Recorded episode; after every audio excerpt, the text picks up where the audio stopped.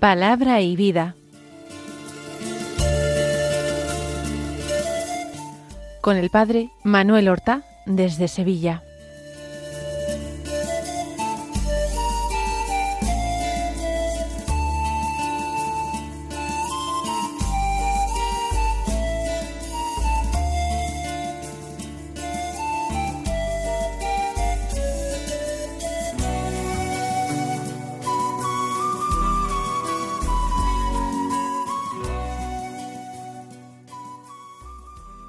En el nombre del Padre y del Hijo y del Espíritu Santo.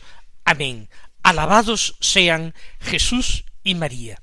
Muy buenos días, queridos amigos, oyentes de Radio María y seguidores del programa Palabra y Vida. Hoy es el viernes de la quinta semana de Pascua, un viernes que es 12 de mayo. Avanzamos por este mes dedicado a la Santísima Virgen María nuestra Madre, y por esta Pascua de resurrección gozosa y cargada de buenos propósitos. Vamos a escuchar la palabra de Dios que se proclama en la liturgia de la misa. El Evangelio que leemos cada día es de San Juan, del capítulo quince, los versículos doce al diecisiete, que dicen así en aquel tiempo dijo Jesús a sus discípulos, Este es mi mandamiento, que os améis unos a otros como yo os he amado. Nadie tiene amor más grande que el que da la vida por sus amigos. Vosotros sois mis amigos si hacéis lo que yo os mando. Ya no os llamo siervos, porque el siervo no sabe lo que hace su señor, a vosotros os llamo amigos, porque todo lo que he oído a mi Padre os lo he dado a conocer. No sois vosotros los que me habéis elegido, soy yo quien os he elegido y os he destinado para que vayáis y deis fruto y vuestro fruto permanezca, de modo que lo que pidáis al Padre en mi nombre os lo dé. Esto os mando que os améis unos a otros. Vamos a ir releyendo frase a frase este texto del Evangelio, vamos a partir de cada palabra ir sacando significados, explicando el contenido, convirtiéndolo en oración, llevándolo a nuestra propia vida.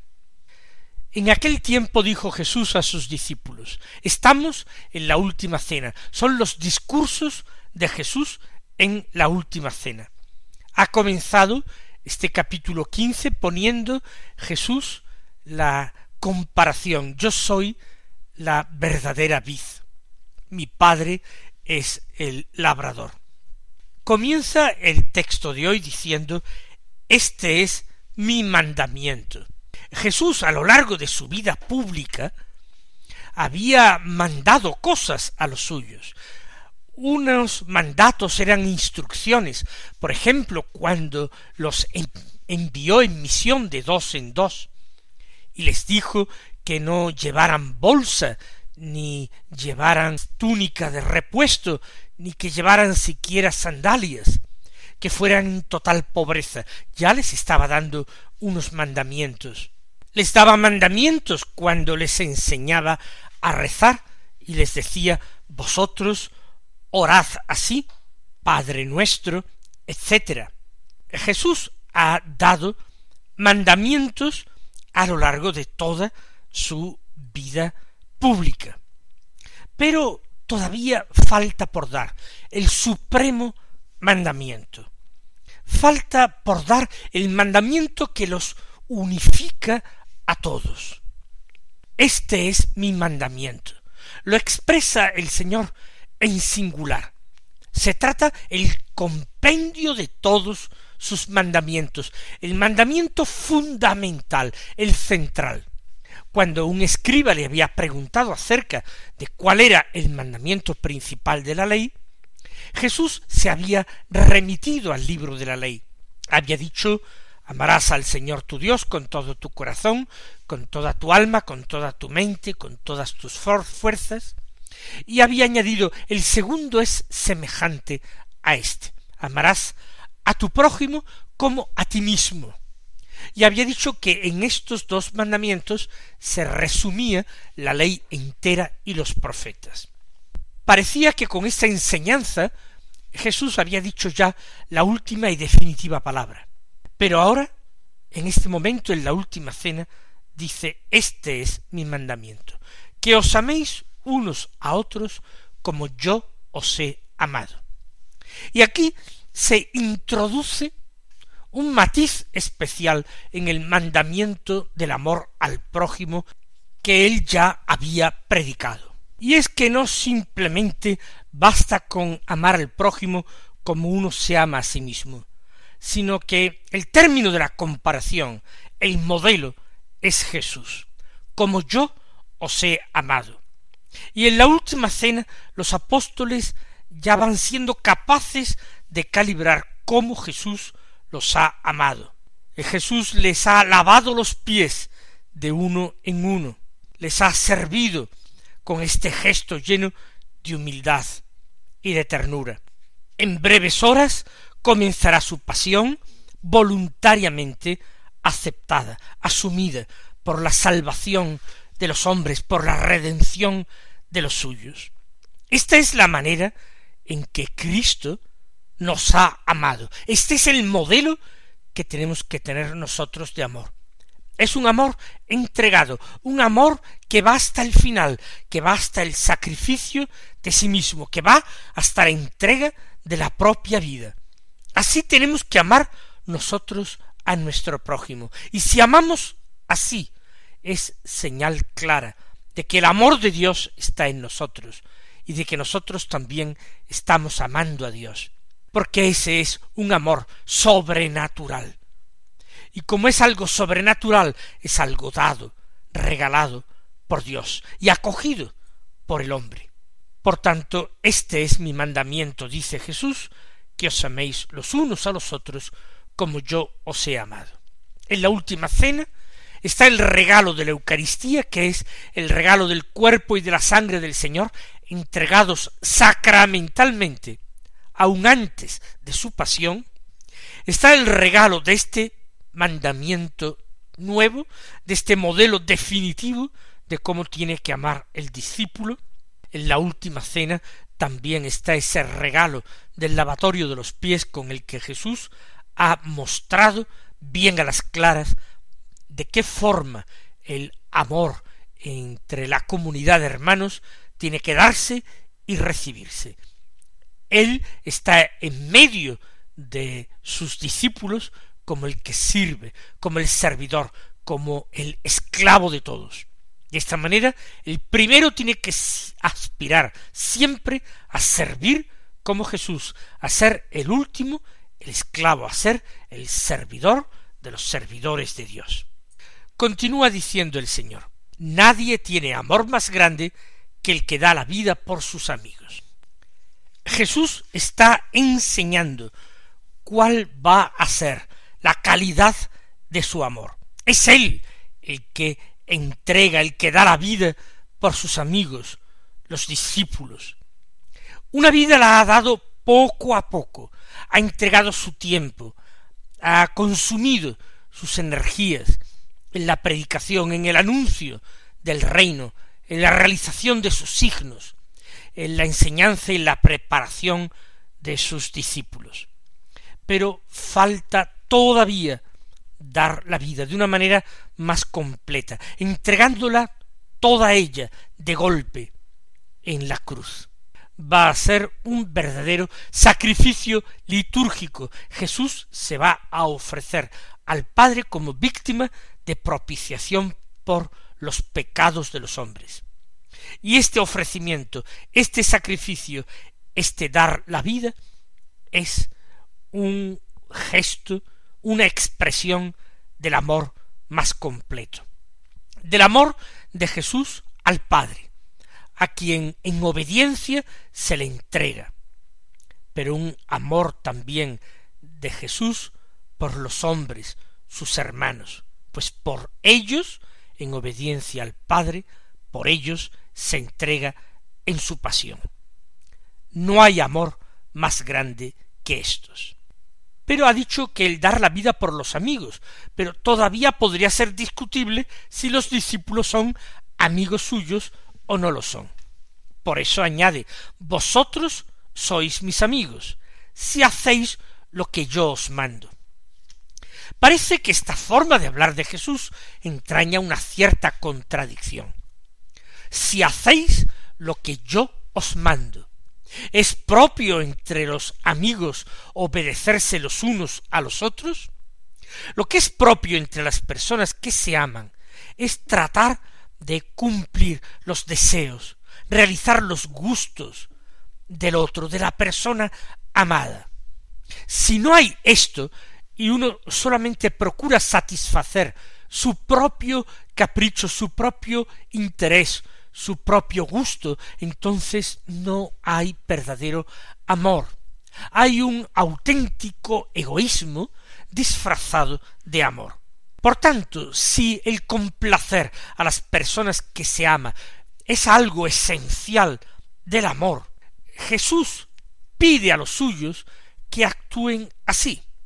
Si son verdaderos amigos, que a él le den gusto, le den gusto aceptando su mandamiento, aceptando su norma, fiándose de él, cumpliendo perfectamente esto de amarse unos a otros como Jesús nos ha amado.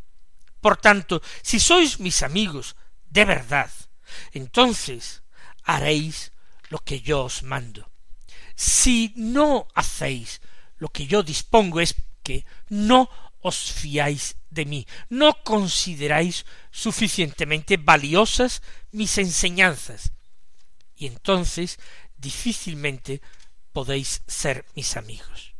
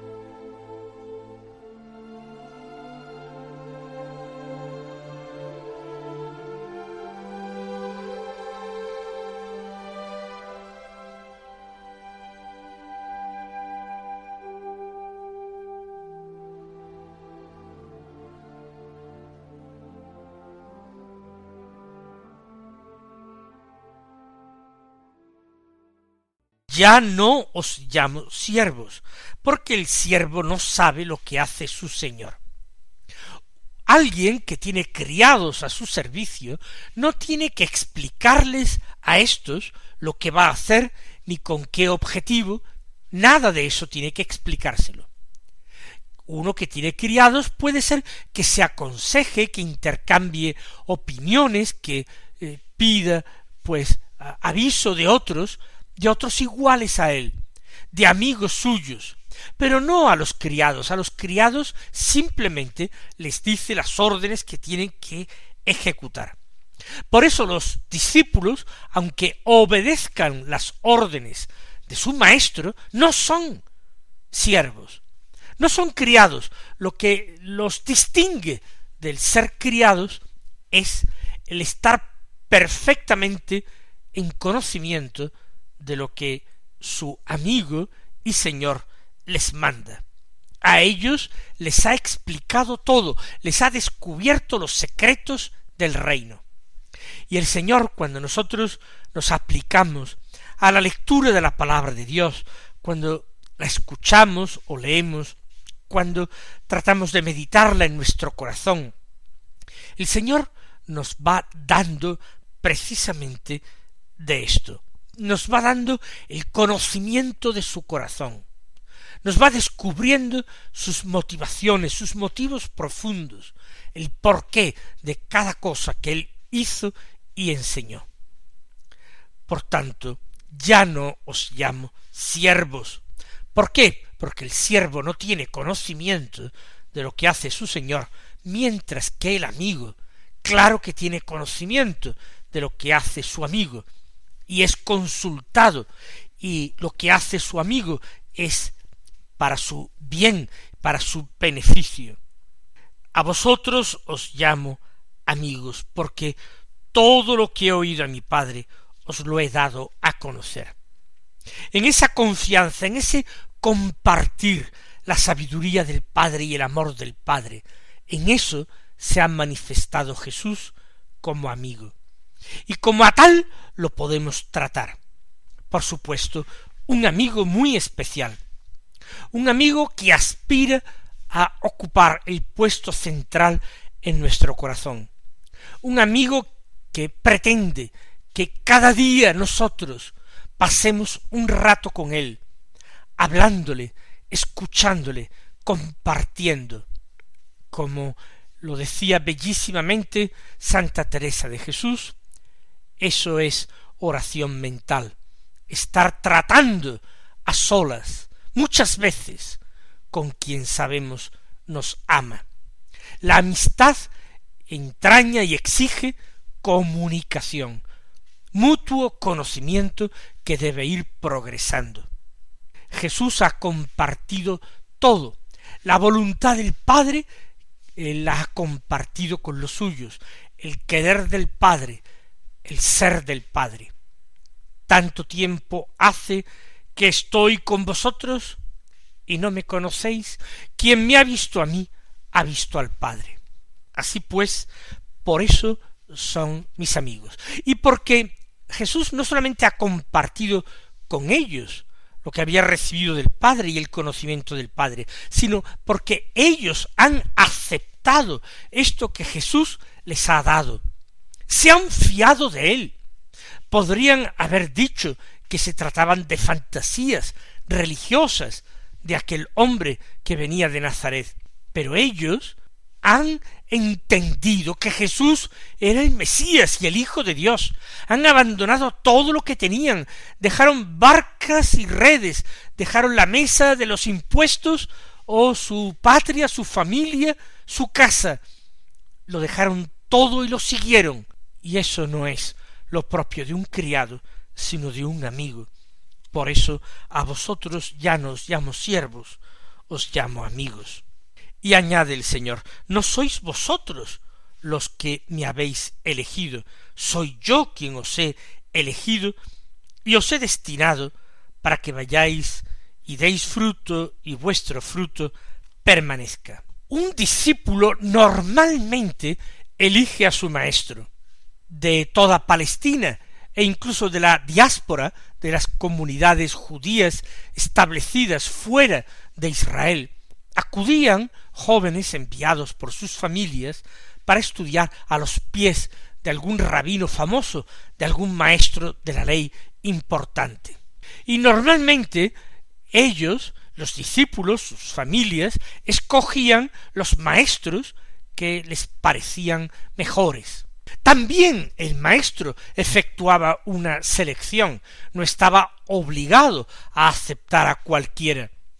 Más aún, antes de aceptar a uno como discípulo, con el compromiso personal que ello entrañaba, uno trataba de conocer un poco a ese aspirante a discípulo, tratarlo un poco para descubrir si estaría capacitado para la enseñanza que él le propondría. Pero Jesús dice que él no ha sido elegido por los suyos, no sois vosotros los que me habéis elegido. Aquí no se trata de una decisión humana de seguir a este hombre o aquel. Hay algo previo. Jesús descubre que ha sido Él quien ha elegido a sus discípulos. Y los ha elegido no por pensar que eran los mejores, ni los más santos, ni los más inteligentes. Los ha elegido porque ha discernido que eran los que el Padre les había dado para que fuesen sus discípulos. Ha sido una elección de Jesús, pero una elección de Jesús que pone en todo y perfectamente acorde su voluntad humana con la voluntad divina. Soy yo quien os he elegido y os he destinado para que vayáis y deis fruto y vuestro fruto permanezca. Está hablando ahora Jesús de la vocación cristiana. Vocación es llamada. Todo cristiano es alguien llamado por Jesús, llamado al discipulado. Un discipulado que se concretará según las circunstancias eh, históricas, personales, según las capacidades y las cualidades, se concretará en distintas formas de vivir el Evangelio. Pero en definitiva, vocación llamada es algo que recibe todo cristiano. ¿Y quién es el que nos llama? Es Cristo. Soy yo quien os he elegido y el que os he enviado, destinado para que vayáis y deis fruto. El cristiano tiene que tomar conciencia de su inmensa dignidad. Él está llamado a continuar la misión de Cristo. Es el Señor quien lo ha seleccionado. Es el Señor quien se le entrega continuamente dones de salvación, gracias extraordinarias. Y es el Señor quien llevará a cabo su obra en él, a condición de que él sea dócil, él deje actuar en su vida a su Señor. Dar fruto y que vuestro fruto permanezca. No está hablando el Señor de un fruto efímero, sino de un fruto duradero. Duradero para la vida eterna. Y concluye el Señor esta enseñanza, de modo que lo que pidáis al Padre en mi nombre, os lo dé. Es decir, si el discípulo actúa así, si escucha la llamada, si acepta la llamada, si parte enviado por Jesús, puede estar seguro de que ha sido incorporado a Jesús, y por tanto todo lo que pida al Padre en nombre de Jesús, unido a Jesús, lo recibirá del Padre, porque el Padre no niega nada a su Hijo único Jesucristo, se lo da todo, todo lo ha puesto en su mano, nos dirá el mismo Señor. Por tanto también en manos del discípulo unido perfectamente a su Maestro, a su amigo, a su Señor termina el texto, esto os mando que os améis unos a otros. Es una simple y sencilla repetición que nos sirve para no olvidar de qué estaba tratando este capítulo, qué es lo que estaba enseñando Jesús. Mis queridos hermanos, que el Evangelio que hemos escuchado seamos ahora capaces de llevarlo a la vida, de ponerlo en práctica. El Señor os colme de bendiciones y hasta mañana si Dios quiere.